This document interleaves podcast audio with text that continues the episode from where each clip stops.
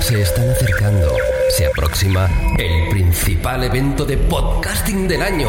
Ya falta menos para las JPod 18 Madrid. Sí, resérvatelo en tu agenda. Viernes 5 y sábado 6 de octubre, Madrid. En los Teatros Luchana. Jornadas de podcasting. Conferencias, networking, podcast en directo, novedades del sector, mesas redondas, talleres, actualidad y noticias del mundo del podcast. Se acercan las JPod 18 en Madrid. No te pierdas las novedades. Visita jpod.es y en Twitter arroba jpod18 Madrid. Organiza MadPod. la Asociación Madrileña de Podcasting. Con la colaboración de Fundación Telefónica.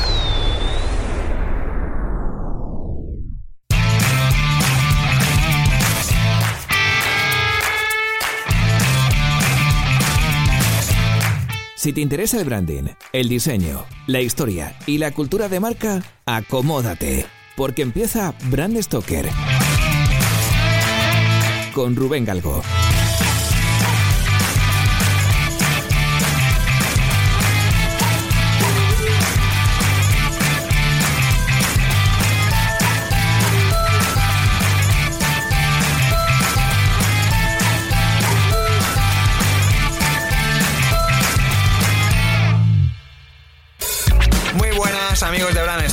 ¿Qué tal? Bienvenidos una semana más a un programa en el que vamos a hablar de branding, de identidad visual y de cultura de marca.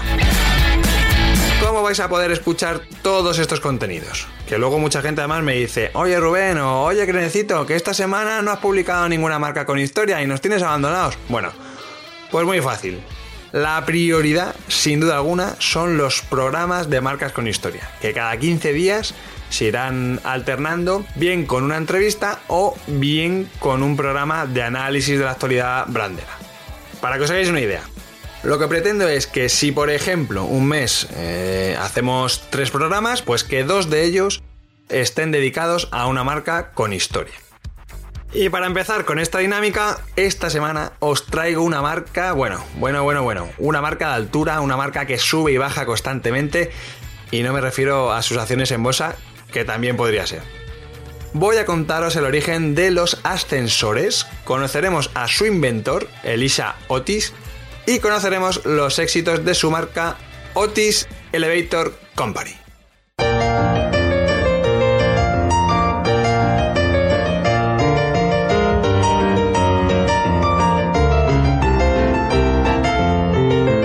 Cuesta hacerse la idea de que antiguamente el único acceso que había a los edificios que tenían varias alturas era la escalera.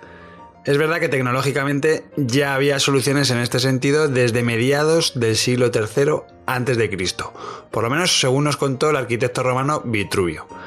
Al parecer, según nos cuenta Vitruvio, pues bueno, pues eh, Arquímedes construyó el primer ascensor de la historia en el año 236 a.C. Igualmente, del mismo modo, se han encontrado escritos posteriores que al parecer, al parecer, hacen referencia a una especie de ascensores que existieron en un monasterio en el Sinaí, en Egipto, que fueron construidos con cabinas sostenidas por cuerdas de cáñamo y que funcionaban manualmente o tirados por cuerdas. Posteriormente, en el libro de los secretos, Ibn Khalaf al-Muradi describe una especie de elevador que había en la España islámica que se usaba para elevar arietes, eh, materiales pesados, ¿no? Y sobre todo artilugios de guerra para destruir las fortalezas enemigas. Es cierto que durante el medievo se usaron sistemas de transmisión basados en molinetes y en grúas. Esto yo creo que es, es, conocido, incluso hay obras de arte por ahí que lo atestiguan, ¿no? Pero sin duda, el invento más revolucionario de esta época fue la transmisión por tornillo. En el siglo XVII, en los palacios de Francia e Inglaterra se empezaban a ver los primeros prototipos de ascensores. Por ejemplo, Luis XV de Francia pues, tenía en su famoso castillo de Versalles una silla voladora, entre comillas, que había mandado construir para una de sus amantes en 1743. Pero sin lugar a dudas, y desde luego así lo atestigua la historia, el primer ascensor de tornillo fue instalado en el Palacio de Invierno, en Moscú, en 1793, gracias al inventor Ivan Kulibin.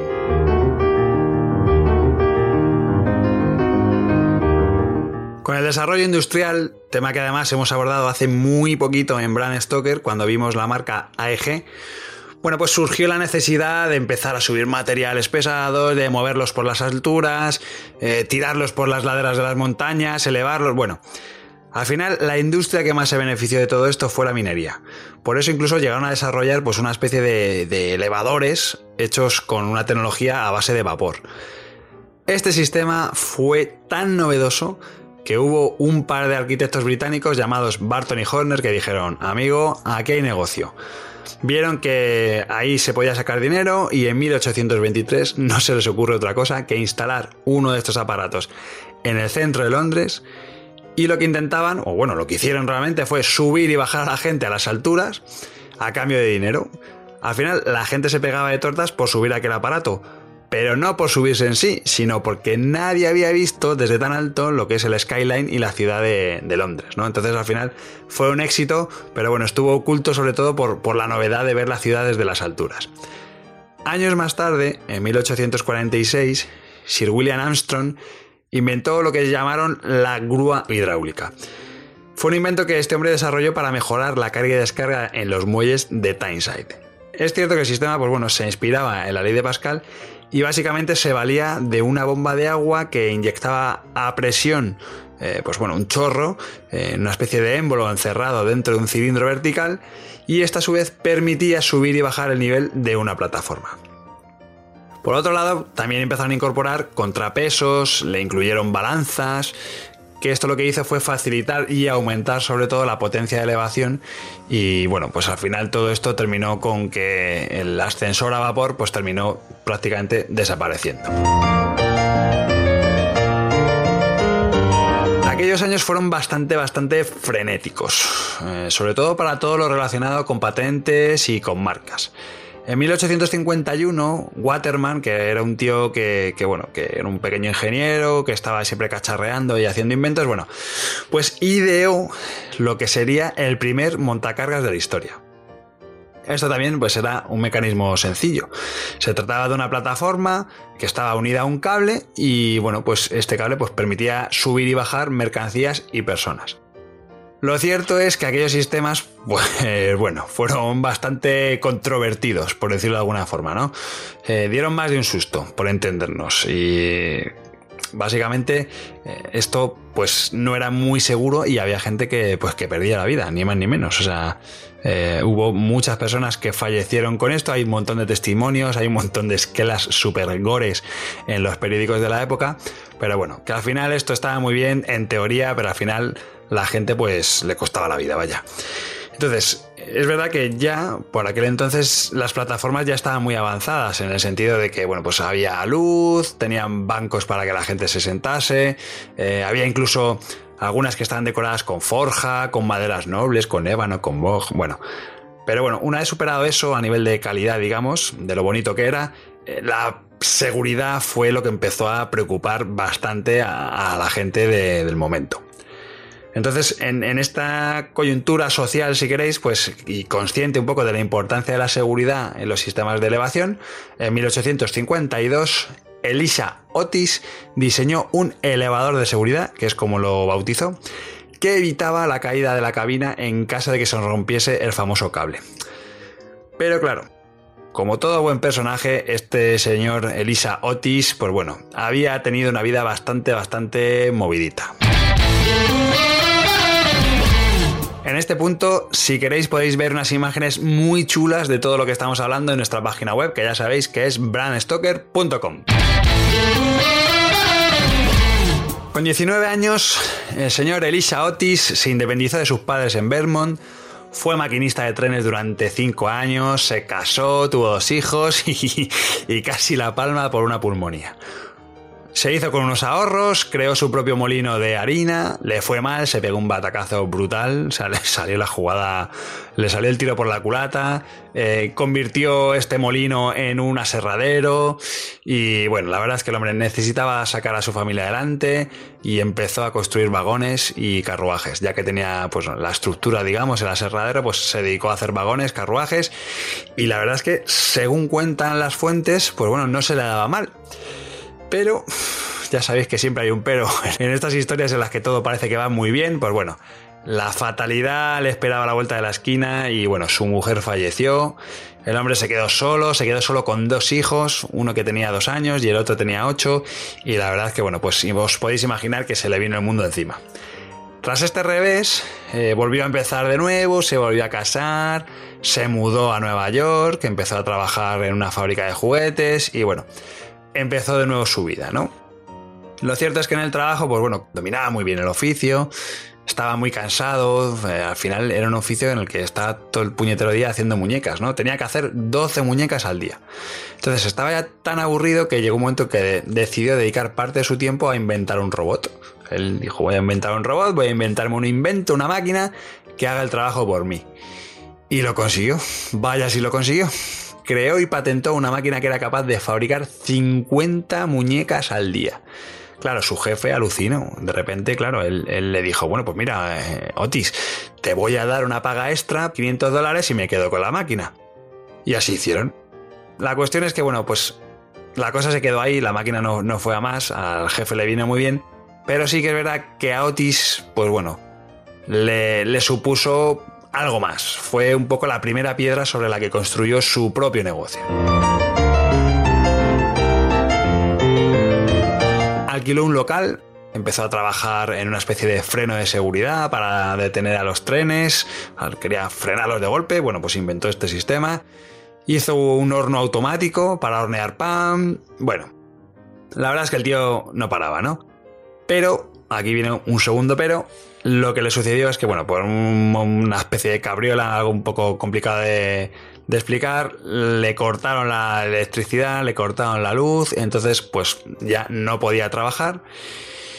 Y se tuvo que volver a pirar, se tuvo que volver a pirar, se tuvo que volver a, mudar, se fue a Nueva Jersey, estuvo trabajando de mecánico en un aserradero que estaba, bueno, era un aserradero abandonado, pero bueno, le habían prometido que eso se iba a convertir en una fábrica de camas. Bueno, la cuestión es que aceptó el trabajo y nada, empezó a trabajar, empezó a pasar el tiempo y bueno, al final pues Otis ya tenía 40 añazos y la verdad es que seguía trabajando en aquella dichosa fábrica. De nuevo, estaba aburrido, estaba ya que no sabía qué hacer, que si el trabajo siempre igual, estaba súper desmotivado. La verdad es que, de nuevo, como le sucedió anteriormente, pues la inspiración fue su propia rutina. La cuestión es que estaba un día por ahí en la fábrica, que le habían mandado a hacer unas chapucillas, estaba como de mantenimiento y estaba ahí limpiando, que si súbete esta máquina para arriba, que si carga estos materiales y llévalos a la otra planta. La verdad es que estaba un poco ya cansado de levantar bultos todo el rato y se acordó que había leído en las noticias que había unas plataformas de elevación que a lo mejor le venían muy bien para, para aquel trabajo que estaba desempeñando. El hombre cogió y dijo, ah, amigo, pero es que cuidado, que es que estas plataformas son muy complicadas. La gente palma con esto, que son muy peligrosas y, se ve muchas veces en los periódicos que la gente termina aplastada por estas plataformas. Y no tengo muchas ganas de jugarme el bigote. Bueno, al final Otis enredó a su hijo, que estaba trabajando con él en la fábrica, que era como su asistente, para diseñar juntos una especie de plataforma pero que fuese mucho, mucho más fiable de lo que eran las que, bueno, pues estaban en aquel momento funcionando. Y lo consiguió, otra vez lo consiguió. Creó un elevador de seguridad, así es como lo bautizó, que funcionaba y era excepcionalmente seguro, o sea, era una maravilla. La verdad es que inicialmente él no tenía pensado ni patentarlo, ni venderlo, ni nada por el estilo, pero, oye, se fue corriendo la voz por ahí eh, se fue corriendo eh, la comidilla de que alguien había por fin diseñado una plataforma que era realmente segura. Y bueno, pues la gente le empezó a pedir, le empezó a pedir, empezó a tener pedidos de varios ascensores y los, oye, pues el hombre pues se los pedía, pues oye, pues él seguía fabricándolos y sin ningún problema, ¿no? Visto el éxito, pues claro, él ya dijo, oye, se lo voy a ofrecer al dueño de mi fábrica, que al fin y al cabo, pues es el que me interesa que lo tenga, porque así me quito yo trabajo y a ver si le convenzo para que me deje un poco meter una de mis máquinas aquí. Bueno, pues el dueño de la fábrica de camas donde él estaba curando le dijo que no, que no le gustaba, que no le interesaba y lo rechazó. Lo rechazó, pero vamos, además, por lo visto, de muy malas formas y no le sentó nada bien. Otis a su rollo. Es decir, él cogió y dijo, bueno, pues nada, sin ningún problema, yo sigo haciendo mis elevadores tranquilamente y ya está. La cuestión es que, bueno, tras esta negativa, siguió recibiendo pedidos y más pedidos de ascensores y gente que quería probar su producto y al final, pues bueno, decidió dejar la fábrica y fundar Union Elevator Works, que fue su primera empresa, aunque poco después cambió el naming y lo llamó Otis Brothers Company.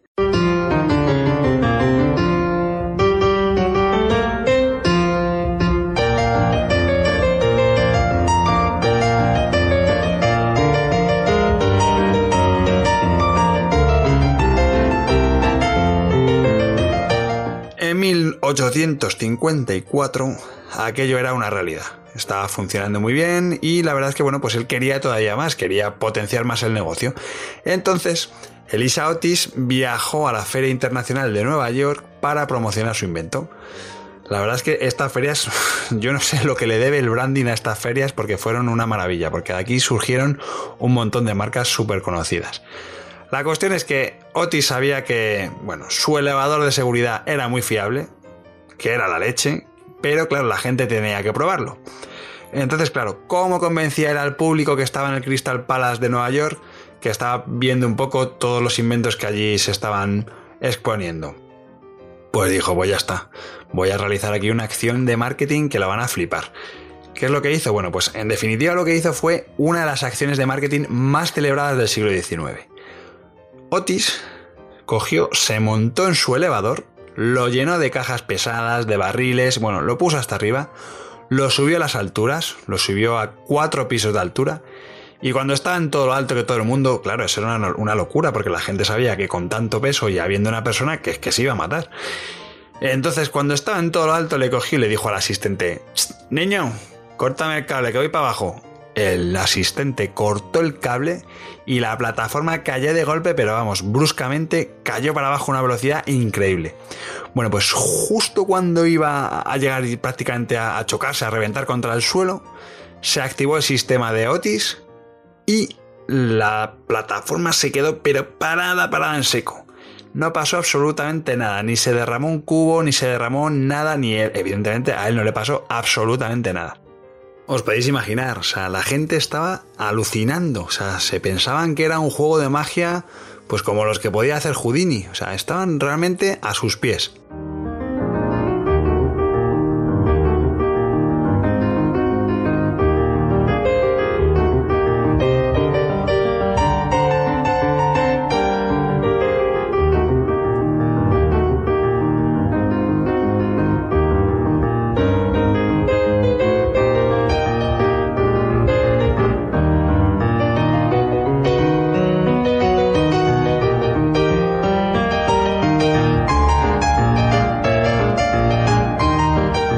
Diseño de ascensor que diseñó Otis, valga la redundancia, es muy similar al tipo que todavía se usa hoy en día.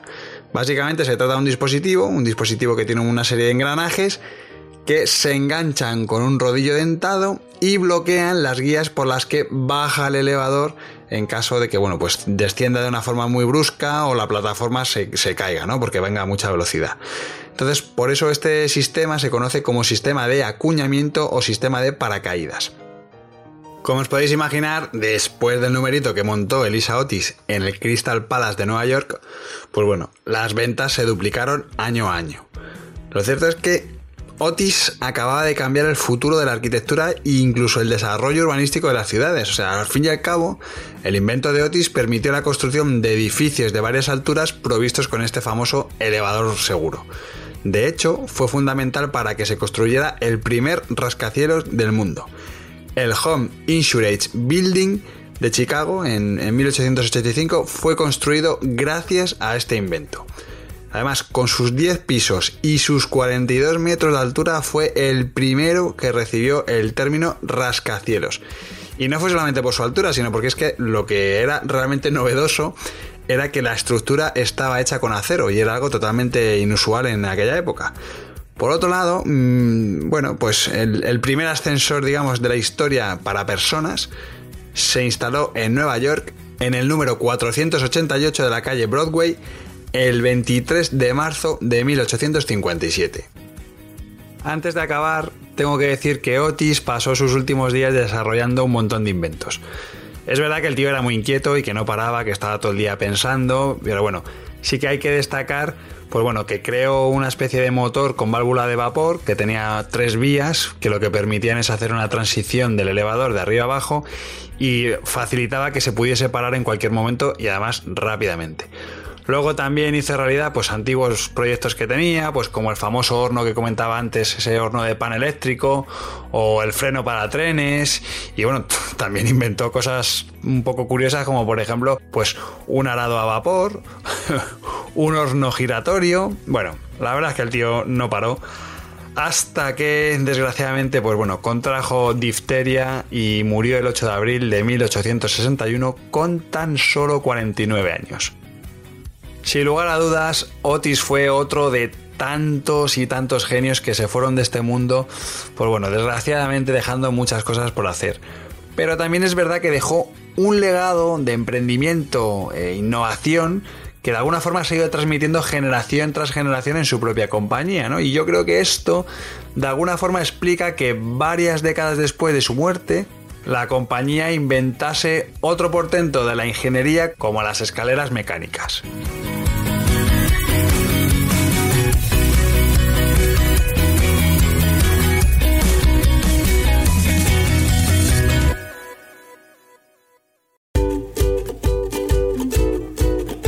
Pues hemos llegado al final de este programa de Brand Stoker y como siempre tengo que deciros que ha sido un placer.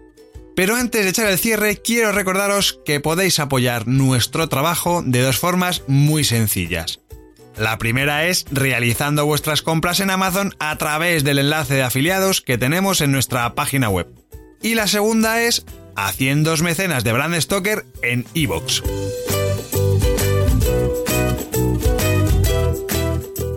Brand Stoker es una iniciativa de Gallicus. Gallicus es el estudio especializado en creación y gestión de marcas que dirige Rubén Galgo. Si lideras una empresa o eres la persona responsable de crear o actualizar la marca de tu compañía, no dudes en ponerte en contacto con nosotros. Búscanos en nuestra web gallicus.com.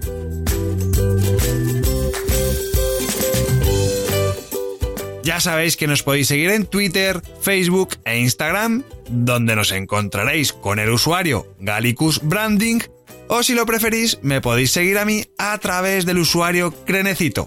Por supuesto, no olvidéis comentar este programa, darle a me gusta y compartirlo en vuestras redes sociales. Y si os habéis quedado con ganas de más, podéis escuchar más programas de Brand Stoker en iVoox y sobre todo en brandstoker.com. Muchas gracias por estar ahí y recordad, como dijo Paul Rand, el diseño es simple. Por eso es tan complicado. Hasta el próximo programa. ¡Chao!